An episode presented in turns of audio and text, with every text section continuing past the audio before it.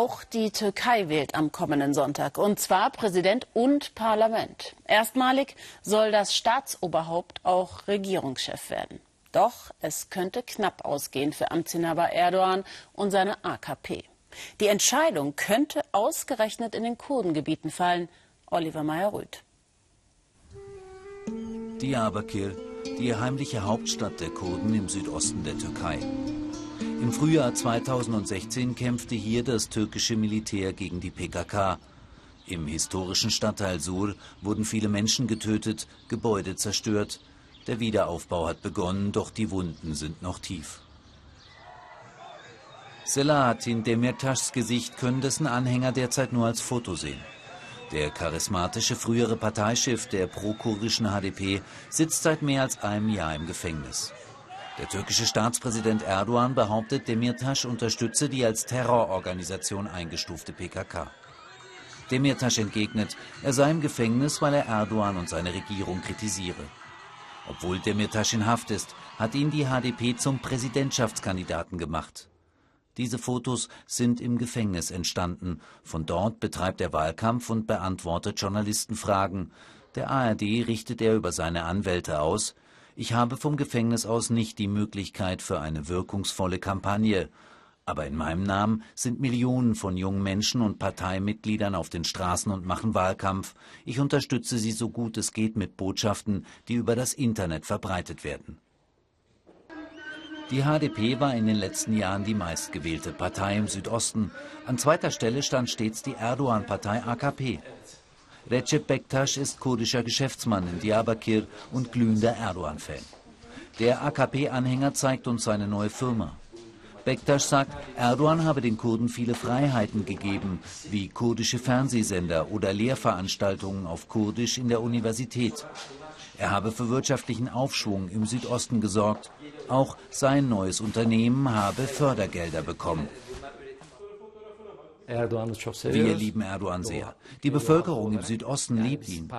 Es geht hier gar nicht so sehr um die Parteien, aber was Erdogan alles gemacht hat, das kann man nicht leugnen. In all den Jahren, seit es die Türkei gibt, hat er das meiste für die Kurden getan. Wir begleiten Bektaş zu Erdogans Kundgebung in Diyarbakir. Stolz trägt er die türkische Nationalflagge.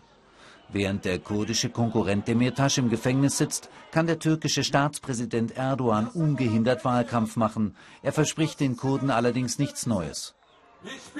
Die von mir eingeführten Reformen bedauere ich nicht. Wir werden keines der den Kurden gewährten Rechte zurücknehmen.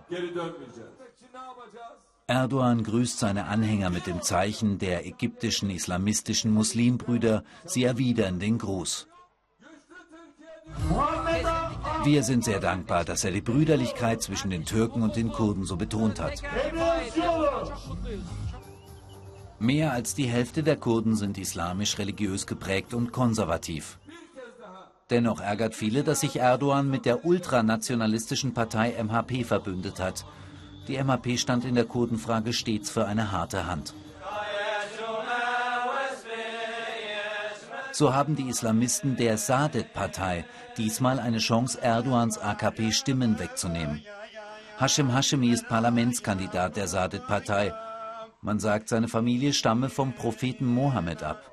Hinter Hashemi steht ein einflussreicher kurdischer Clan. Wir erleben eine Krise, deshalb haben wir eine Mission. Es gibt derzeit keine Friedenspolitik.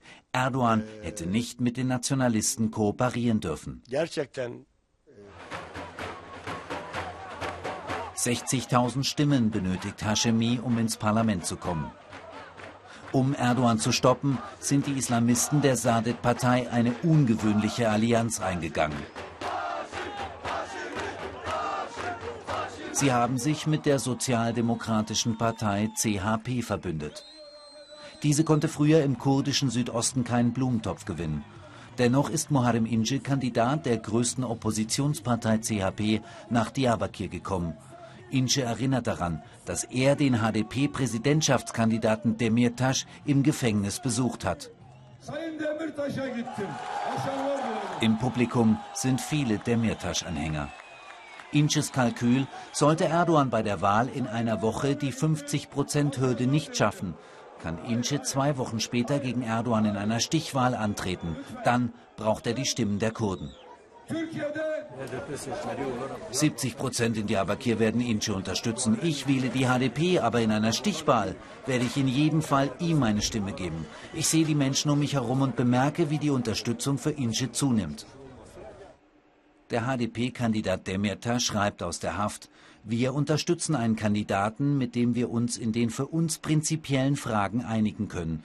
Natürlich nur, wenn ich es nicht in die zweite Runde schaffe. Seine Anhänger am Abend beim Fastenbrechen in Diyarbakir. Ihre Stimmen dürften dem türkischen Staatspräsidenten Erdogan und seiner AKP bei dieser Wahl ernsthaft Kopfschmerzen bereiten.